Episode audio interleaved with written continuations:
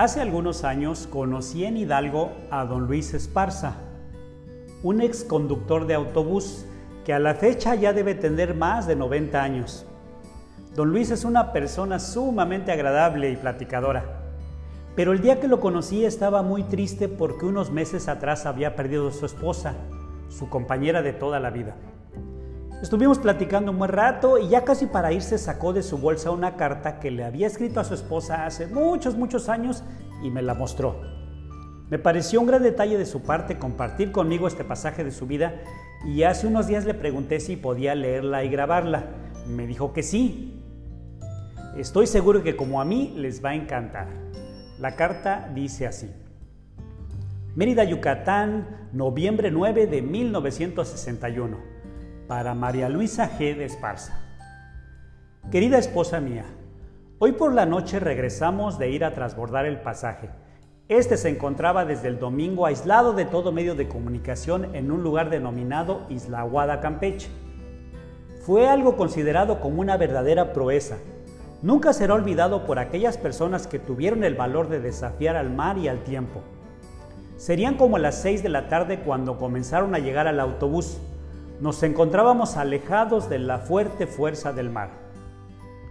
Todos venían completamente mojados, cargando sus equipajes de mano, pues lo demás no fue posible transbordarlo, pues no hay medios de comunicación ni por tierra ni por mar.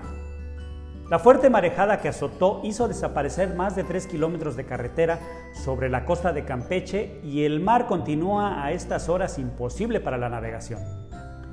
Esperamos que para el domingo próximo haya paso, eso fue lo que nos dijeron en la dirección de caminos. Entre los pasajeros se encontraba una pasajera que se atrevió a cruzar todo ese peligro cargando a su nene de apenas unos días de nacidos, pues su marido se encargó de sus otros dos niños y de su mamá. Todos excepto el nene venían bien mojados. Todos en total venían hambrientos, algo que conmovía a todo aquel que tenía la oportunidad de presenciar esto. Llegamos a Mérida a las 11 de la noche más 30 minutos y enseguida nos fuimos a descansar. Hoy por la mañana nos fuimos a arreglar el carro y a desayunar. Comimos carne de venado, pescado y una negra león. Enseguida fuimos a comprar unos pantalones, pues los que traíamos estaban muy sucios y además no he recibido los que te mandé pedir. Es decir, no me los has mandado por no haber medio de hacerlo. Chaparrita, te estoy extrañando demasiado, me haces mucha falta. Ojalá pronto esté contigo. No le hace que estés muy gorda. Te quiero mucho con todo y eso. Y también extraño mucho tu comidita. La de aquí en todos lados le ponen demasiada grasa. Y ahorita ya me encuentro muy grasoso. Me escurre demasiada grasa por todos lados. Yo creo que tú ya no me vas a querer cuando regrese a tu lado. En estos momentos nos estamos quitando para irnos a bañar. Mi compañero sigue como siempre. Ya ni los papazules ni los albutes le agradan y los chocolomos le fastidian. El día de los muertitos nos invitaron a comer pibipollos. Nos gustaron mucho, pero francamente nosotros preferimos nuestras comidas de costumbre. Espero que hayan seguido mis instrucciones tú y Chucho. No me agradaría encontrarme con malas noticias a mi retorno.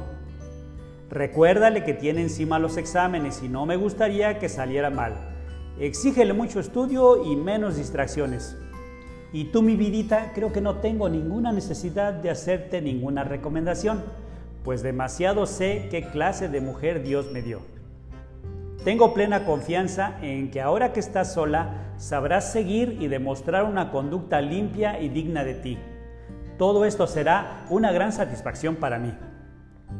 Dale a mis padres mis saludos y además a mi mamá liquídale lo de la tanda. Lo mismo haz con lo que se debe de la pensión del automóvil, pues el día 3 se tenía que pagar. El día que tenga la seguridad de llegar a México te mando un telegrama para que me esperes.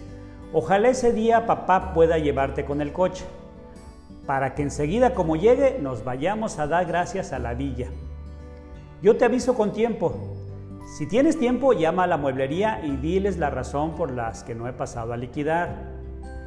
Me despido, chaparrita, deseando que todos se encuentren muy bien.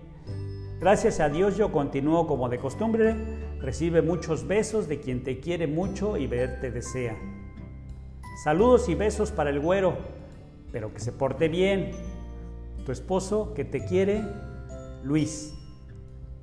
Postdata. No me contestes, pues no sé si de un momento a otro nos mueven, pero si lo deseas, contéstame pronto a esta dirección. Calle 61, número 574, entre 74 y 76, Mérida, Yucatán, correo aéreo, entrega inmediata. ¿Qué les pareció?